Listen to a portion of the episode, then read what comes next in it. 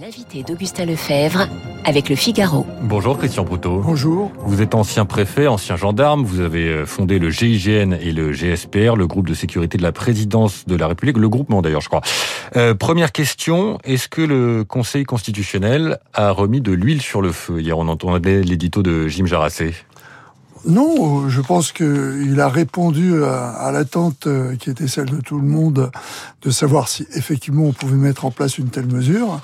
Il a rappelé un principe qui est important, c'est l'article 66 de la Constitution, euh, à travers le fait qu'il a un peu débouté le gouvernement sur l'isolement. Mhm. Donc euh, on en est... Qui ne peut pas être obligatoire. Qui peut pas être obligatoire qui paraît être une bonne chose et qui était, selon moi, avec le, problème du licenciement potentiel, euh, la chose la plus contestable dans la mesure que prenait le gouvernement, qui est dans son rôle, qui doit protéger le citoyen et qui met en place des mesures incitatives, parce qu'il faut pas, faut pas se leurrer. Euh, le pass sanitaire, on le sait très bien, puisqu'on est quand même qu'à, euh, disons, une quarantaine de millions de, de vaccinés, euh, pénalise d'une certaine manière. Si on y a vu une application stricte de, de la mesure qui va être prise, pénalise ceux qui soit n'ont pas voulu se faire vacciner, soit n'ont pas pu le faire dans les délais, et de toute façon mécaniquement ne seront pas vaccinés avant un moment, donc seront obligés de passer par, par la CATS test.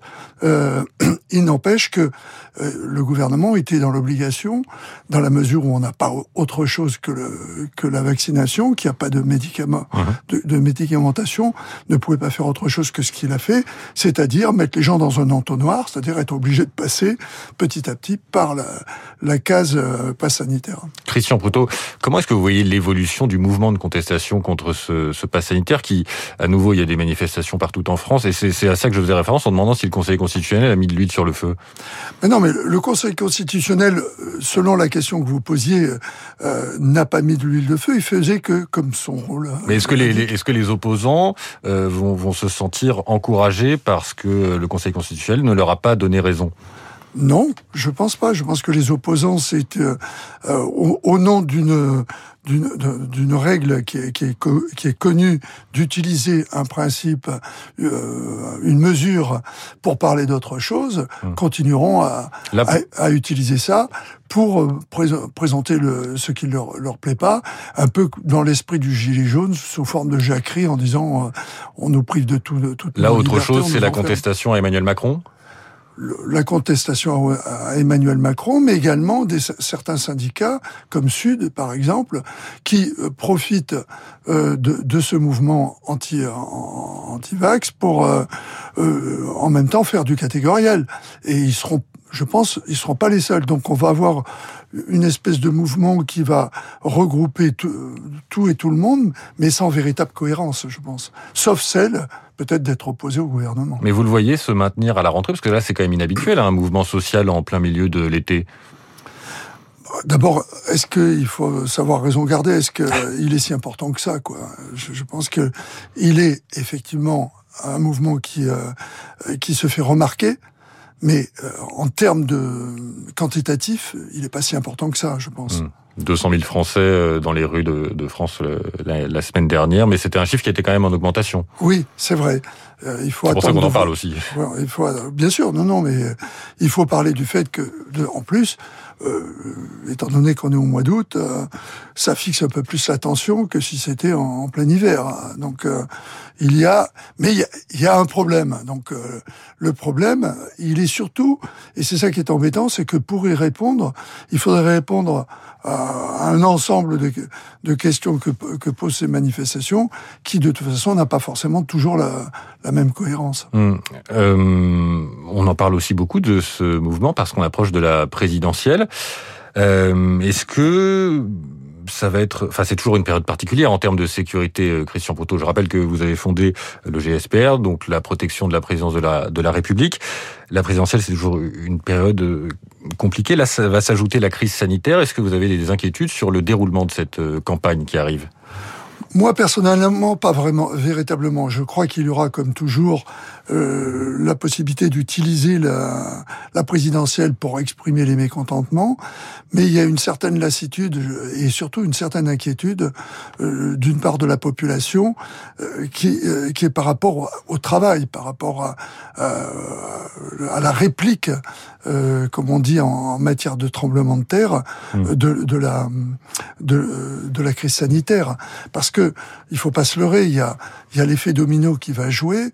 On est reparti à travers les mesures qui ont été prises sur euh, des problèmes, c'est certain, avec la restauration. Mais la restauration, quand elle est touchée, c'est tout un tas de petits métiers qui sont touchés autour, uh-huh. euh, avec cet effet domino. Et de, de ce fait-là, euh, il, y a, il va y avoir je pense, une rentrée difficile en matière d'emploi, en matière de, euh, en, en, matière d'entreprise petites entreprises qui vont subir le contre-coup de toutes les mesures qui ont été prises depuis un an et demi. Et l'aspect social euh, va, va forcément prendre, prendre le dessus et, et, stigmatiser sur ce qui pose problème pour la plupart des gens, c'est leur, leur, leur, avenir le, le, le lendemain. Quoi. Mmh. Et la présidentielle, euh, on est encore un peu loin, moi je trouve, malgré tout. tout à fait. Euh, non, mais je vous posais aussi cette question parce que la dernière fois que vous êtes venu euh, sur euh, Radio Classique, c'est au moment où le président s'est fait gifler. Est-ce que les leçons de cet épisode, c'était au début du mois de juin, est-ce que les leçons de cet épisode ont depuis été tirées? Je crois qu'il y a eu une réorganisation de la sécurité du président. Alors, la réorganisation avait déjà été faite, elle avait mmh. été mise en place. Euh, elle est toujours, euh, c'est mon point de vue, hein, puisque j'ai créé le GSPR, j'ai un avis sur cette unité, sur la manière dont elle, elle doit être, euh, elle doit fonctionner cette unité, et c'est le partage des, des responsabilités hein, qui, qui, est alterné, un coup la police, un coup, un la, coup la, gendarmerie, la gendarmerie, qui me, par, me paraît pas cohérent par rapport à ce que l'on cherche à atteindre, c'est-à-dire une efficacité euh, de ces unités. Alors, c'est des problèmes de culture différents. La police a sa, son approche et la gendarmerie a la sienne. Sauf que le GSPR, j'allais dire gendarmerie, a fonctionné pendant 13 ans sous, sous François Mitterrand. Le jeu est haïssable, c'est pas Proutot qui, qui parle. C'est parce que pendant 13 ans, ça a bien fonctionné. Alors, l'incident que vous évoquiez est un incident qui par rapport surtout à la réponse qui avait été apportée par euh, le GSPR, me laisse perplexe parce que euh, vous entendez dans les messages qu'on a essayé de faire passer aux médias, puisqu'il faut mmh. expliquer aux médias pourquoi tout d'un coup le président de la République prend une gifle, c'est quand même pas anodin. Euh, on vient vous dire, on l'avait prévenu qu'il fallait pas y aller. Non mais si vous tu l'avais prévenu qu'il fallait pas y aller, il fallait faire en sorte ou qu'il y aille pas ou qu'il puisse y aller en sécurité. Mmh.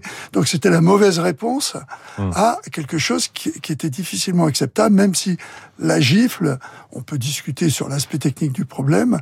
Il y a eu un commencement d'exécution au moins. Est-ce qu'il l'a reçu, est-ce mmh. qu'il l'a pas reçu Complètement, c'est pas le problème.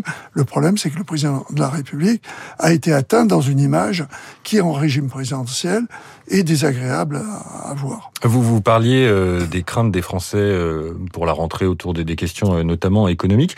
Euh, Christian Proutot, vous êtes euh, gendarme. Il y a beaucoup de gendarmes qui sont actuellement euh, aux Jeux Olympiques de Tokyo. Il y a beaucoup de gendarmes qui ont qui vont ramener des médailles. Est-ce que ces athlètes olympiques dans cette période où la France se divise sur ces questions de vaccins, etc., peuvent, peuvent servir d'unité?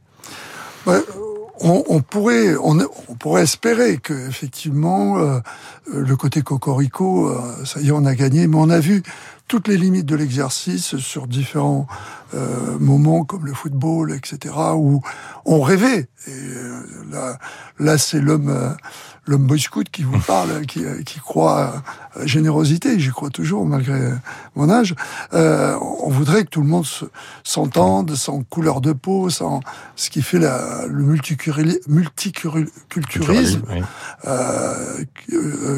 Euh, euh, culturalisme. Oui. voilà, euh, de, de, notre pays et qui fait qu'on peut se dire, on, on, le voit avec avec Larisse en, en judo, euh, gendarme justement, mm -hmm Mais je pense que ça laisse des traces, malgré tout. Ça tire vers le haut. Et puis, il y a, y a quand même des, des moments grandioses que peut-être il, il, aurait fallu mettre un peu plus en, en, valeur, comme, euh, comme Kevin Meyer. Mm. D'abord parce que le décathlon, c'est l'épreuve ultime pour moi. C'est la plus belle épreuve, euh, toute proportion gardée. Médaille d'argent avec une blessure. Voilà, avec une blessure. Et qui surtout a tenu un discours... Euh, à la télévision sur sur le dopage et sur le fait que euh, il faut pas se donner comme excuse euh, que peut-être il y a le dopage euh, pour pas faire du sport parce que le sport on peut faire le, ce sport sans être dopé. Et il se citait en exemple. Et j'ai trouvé la phrase tellement belle que je l'ai enregistrée parce que je trouve que il faut effectivement donner du punch, de donner l'envie à la jeunesse. On a une jeunesse, on le voit, qui, qui est par moments un peu les, laissés à l'abandon, surtout dans les zones qui sont défavorisées. je crois que le rôle d'un État, euh, l'avenir d'un pays, c'est sa jeunesse, et qu'il mmh. faut s'en occuper. Et il faut s'en occuper par le sport et les valeurs qu'il apporte. S'en occuper en envoyant des messages sur les réseaux sociaux, comme le fait Emmanuel Macron, c'est une bonne chose? Alors, est-ce que c'est un autre sujet, hein, c'est le retour à la vaccination, mais oui, oui, non. Alors je, alors moi, je suis la vieille école. J'ai une certaine image du, du chef de l'État, mais comme je regarde pas TikTok euh, ou, ou, Instagram, euh, euh, je sais que ça, c'est un vecteur. Là où je suis peut-être pas d'accord avec euh, ce type de communication, c'est que je suis pas persuadé de l'efficacité de l'exercice. Euh, alors c'est pas parce qu'on a et on le sait, hein, parce que on sait comment fonctionnent les réseaux sociaux. C'est pas parce qu'on a un certain nombre de, de vues que effectivement derrière il y a un résultat objectif mmh. au message qui est passé. Fallait-il le faire? Fallait-il pas le faire? Je pense que l'image du président de la République euh, n'aurait n'aurait pas été moins bonne si, si c'était abstenu. Mais mmh. bon, euh, quelqu'un lui a dit qu'il fallait qu'il attire la jeunesse vers lui. J'espère qu'il y a un côté positif à cet exercice. 8h26 sur Radio Classique. Nous sommes en direct avec Christian Proutot, ancien gendarme, ancien haut fonctionnaire. Christian Proutot, je voudrais qu'on termine cet entretien avec l'actualité d'il y a 36 euh, ans. Écoutez. Notre ami Philippe de Dieuleveux a disparu au Zaïre avec six autres personnes. Philippe de Dieuleveux, qui n'a jamais hésité à prendre de gros risques dans la chasse au trésor, participait à une expédition sur le fleuve Zaïre, un fleuve dangereux, à cause des cascades nombreuses et des chutes. L'équipe avait une liaison radio quotidienne avec la France mais elle n'a donné aucune nouvelle depuis 48 heures. Donc c'était le 6 août 85, la disparition de, de Philippe de Dieuleveux. Officiellement, c'est une noyade. Euh, sa famille n'est pas convaincue. 36 ans après, le neveu de Philippe de Dieuleveux euh, vient de publier une enquête. Il demande au président Macron de reconnaître qu'il s'agit d'une bavure militaire. Alors vous, quelle est votre position? Je vous pose cette question parce qu'en fait, vous aviez rencontré euh, le journaliste explorateur peu avant qu'il parte aux Zaïre pour son périple. Tout à fait. J'ai rencontré Philippe vers la fin du mois de juillet, au moment de, de l'entre-deux il avait prévu son son son expédition, son, expédition en deux parties. Hum. Euh, la deuxième partie étant le, la partie qui devait accrocher le plus le, les images parce qu'il devait passer les, euh, les, les, les, chutes, rapides. Non, c'est pas les, chutes, hum. les, rapides d'Inga. Euh, et euh, donc, euh, on devait déjeuner, on a déjeuné ensemble parce que il m'avait demandé de l'aider à, pouvoir faire ce qu'il voulait euh, faire en revenant. Euh, une petite boîte de production qui, qui était chargée, enfin qui, qui, aurait eu pour dans son dans ses objectifs de, de faire des, des tournages un peu commando euh, avec les militaires, avec des militaires, avec des unités, dont le GIGN.